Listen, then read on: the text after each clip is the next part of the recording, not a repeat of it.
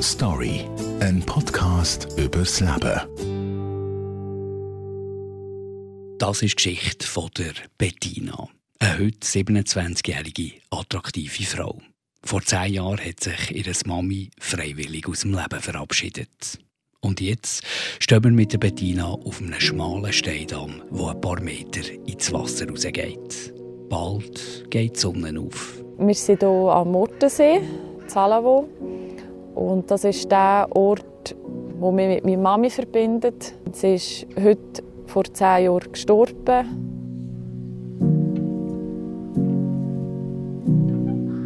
Heute Morgen eigentlich vor zehn Jahren, also auf den Mittag, hat sie äh, es gemacht, als hat sie sich ähm, umgebracht.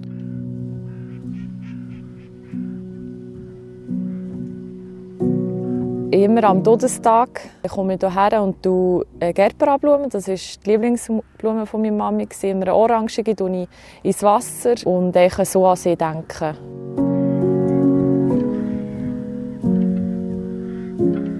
In der Kindheit hatten wir einen Campingwagen und meine ganze Kindheit ist eigentlich hier. Ich bin hier aufgewachsen. Und immer, wenn sie hier war, ist sie mit allen Leuten mega offen, ehrlich und sie hat mir einfach äh, gezeigt, glücklich zu sein im Leben und mit ihr zusammen diesen Ort zu haben, ist für mich alles.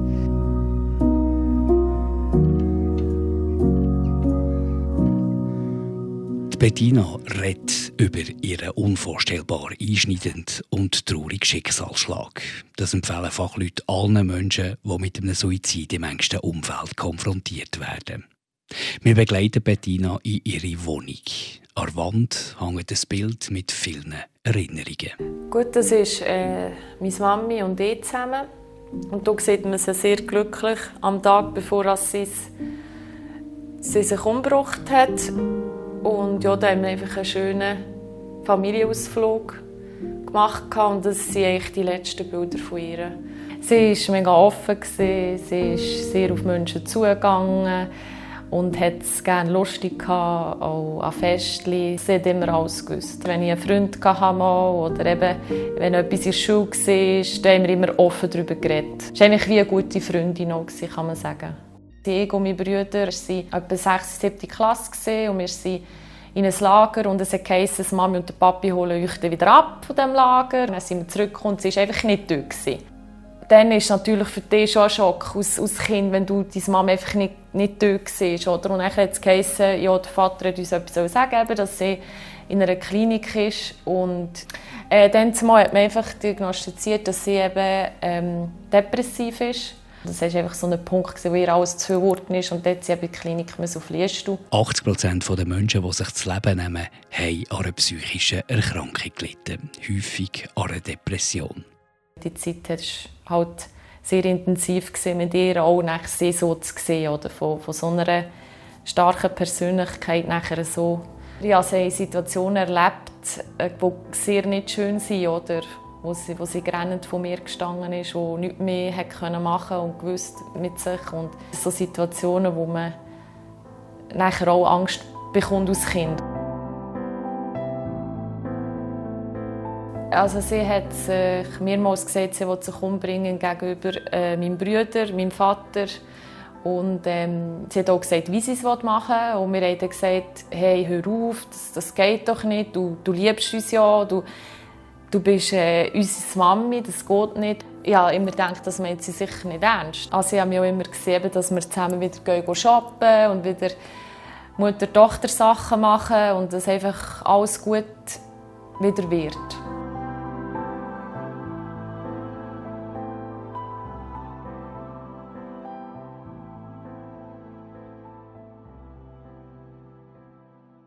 Da hat man sie das Wochenende entlassen, von dieser Psychiatrie.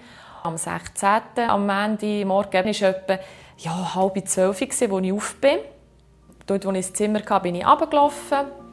Und unten habe ich nachher einfach ähm, die Mami gesucht. Und dann habe ich aber schon gesehen, dass ähm, die Schuhe und auch die Jacke unten sind. Also eigentlich müssten sie um sein. Dann habe ich auf ihr Nattel angerufen und dann hat es halt in der Tasche gerufen. Nachher war klar, ja, sie muss hier nicht sein. Und das ist eigentlich für mich klar, jetzt hat sie es gemacht. Ja, nachher hat es geheißen, ich soll warten. Mein Vater kommt, dann schauen, was ist. Und dann habe ich einfach die Testung so abgedrückt und das war aber von innen beschlossen. Mein Vater ist dann gekommen, weil er früher eine Feierabend machen konnte und hat sie dann sie, nachher von unten rein, man bei uns bei der Garage unten rauf. Und äh, dann hat man nachher gesehen, dass sie sich erhängt hat. 17 Prozent von allen Suiziden passieren durch Erhängen. Frauen sterben dreimal weniger durch Selbstmord als Männer. Und mein Vater hat sie dann abgehängt und wir sind dann zum Glück zu einer Tante gegangen, weil wir einfach ähm, äh, ja, wir nicht können dort bleiben oder? Und dann ist die Polizei und alles gekommen. Ja, es war einfach sehr schlimm für mich, weil zu dem Zeitpunkt eben, am Sonntag ist man noch so glücklich und am Ende passiert das.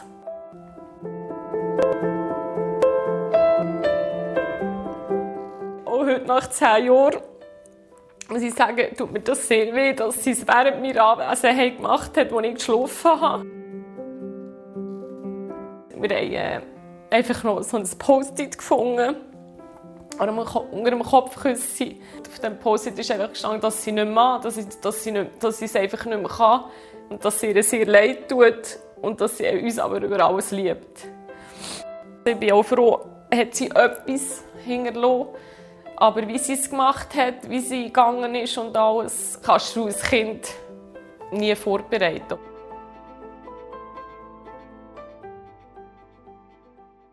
Ich habe nachher echt eine Woche lang die eigene Beerdigung von meiner Mutter mit meinem Vater organisieren und ich war dann 15 gewesen. Das ist am Ende passiert. Am Mittwoch haben wir sie in die Aufbewahrungshalle angeschaut. Und dort war es schlimmer, dass sie erlöst war. Also ihr Gesichtsausdruck ist, die Mundwinkel sind oben. Und das ist halt schon für mich etwas, wo ich muss sagen, okay, vielleicht ist es so gerade für sie gut, oder? Das Leben war komplett anders ab diesem Tag. Es hat uns aus Familie auseinandergerissen. Also meine Brüder, äh, dem geht es gut, er macht jetzt sein Zeug. Wir haben ab und zu Kontakt und mein Vater macht auch sein Leben eigentlich. Aber wir haben nicht, mehr, nicht, nicht so einen guten Kontakt, sage ich jetzt mal. Mein Leben hat sich nachher beruflich auch sehr verändert. Das hat alles so für mich äh, schwieriger gemacht, die berufliche Situation, weil es hat mich niemand an die Hand genommen und gesagt, hey, komm, mach jetzt das oder ja, ist da hinter dir. Ja, ich hatte einfach sehr viele Jobs. Ich war hässlich. Wieso sie es gemacht hat während meiner Anwesenheit. Wieso überhaupt? Wieso muss man so einen Weg äh, wählen? Äh, wieso hast du nicht gesagt? Also es ist alles so die Frage, wieso, warum. Und ähm, irgendwann ist, äh, mit der Zeit, mit den Jahren, fängt man es dann an akzeptieren. Oder? Und das Warum, das bleibt eigentlich immer. Oder? Selbstvorwürfe habe ich mir nicht gemacht. Ab und zu einfach die Frage gestellt, ähm, hätte ich mich daheim sein für sie, hätte ich mich um sein noch mehr nachfragen oder auch gewisse SMS anders deuten am Anfang hatte das recht viel und jetzt muss ich sagen, nein, weil ich weiss, eben sie, sie hat diesen Weg gehen und sie hat es auch so oder so gemacht.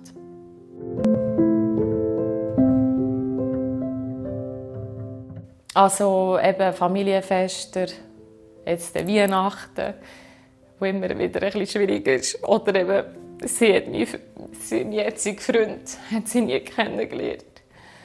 Und eben, wenn ich mal Kinder habe oder ich heirate, sind alles so Momente, wo ich muss sagen, ich vermisse es einfach und dort hätte ich es einfach mega gebraucht. Oder die ganze Jugendzeit. Und ihr hat einfach Sachen erzählen, die wir uns vorher immer erzählt haben. Das kann ich jetzt halt einfach nicht mehr. Also, eben, ich übe es jetzt einfach aus mit dem Ort, wo ich immer hergehe, mit Zahlen, wo, oder eben schreibe einfach das Tagebuch wo ich einfach die Sachen hineinschreibe, als wäre sie da. Und mit ihr einfach so teilen kann.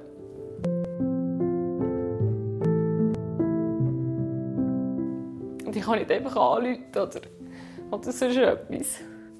Das ist einfach so ein bisschen die Angst, dass ja, oder was äh, meine Kinder sagen, oder ja, wo ist das Grosse oder das Sohn? Dann muss ich sagen, ja, es ist im Himmel. Und das wird eigentlich schon mal sehr schwer für mich werden. Aber ich versuche es eben, sich mit Bildern immer zu sagen und gleich, äh, dass man immer an sie denkt und dass sie überhaupt da war. Oder sonst würde es mich auch gar nicht geben. Und einfach mit ihrer Art und wie sie war, eben, ich bin sehr ähnlich und das wollte ich einfach für mich selber und innerlich behalten. Da wollte ich mich auch niemals verstehen oder so. Da wollte ich einfach so bleiben, oder? Sie will nicht, dass ich traurig bin.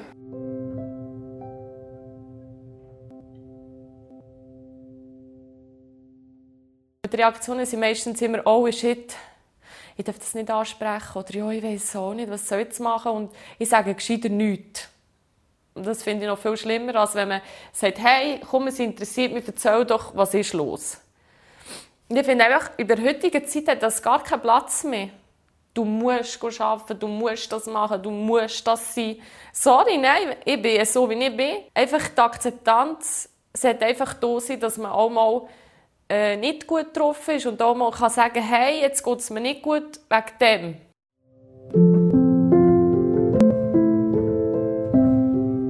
Ich möchte einfach, dass alle äh, das wissen, dass es solche Leute gibt, die hinterblieben sind. Und dass es für uns wirklich alle sehr schwer ist. Auch, egal, auch für einen Ehepartner kann es schwer sein, wie auch für Kinder.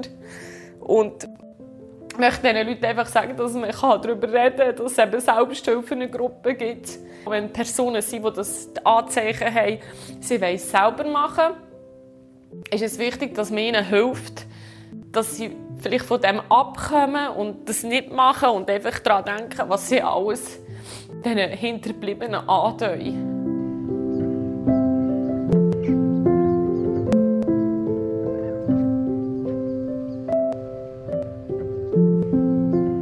Jetzt nach zehn Jahren kann ich sagen, dass ich auf einem guten Stand bin. Ich habe mein Leben im, also im Griff. Ich bin da, ich bin stark, ich bin eine Persönlichkeit. Ich habe mich recht gut gefangen nach dem allem. Momentan habe ich eine gute Arbeitsstelle, mir gefällt es. Ich habe einen super Freund. Ich bin eigentlich angekommen. Einfach der Teil fehlt natürlich für immer. Das ist die bewegende Geschichte von der Bettina. Ihre Mutter hat sich vor zehn Jahren das Leben genommen. Hast du Suizidgedanken? Dann melde dich bei der dargebotenen Hand auf die Nummer 143. Und wenn du von einem Suizid betroffen bist, dann findest du Hilfe auf trauernetz.ch. Story, ein Podcast übers Leben.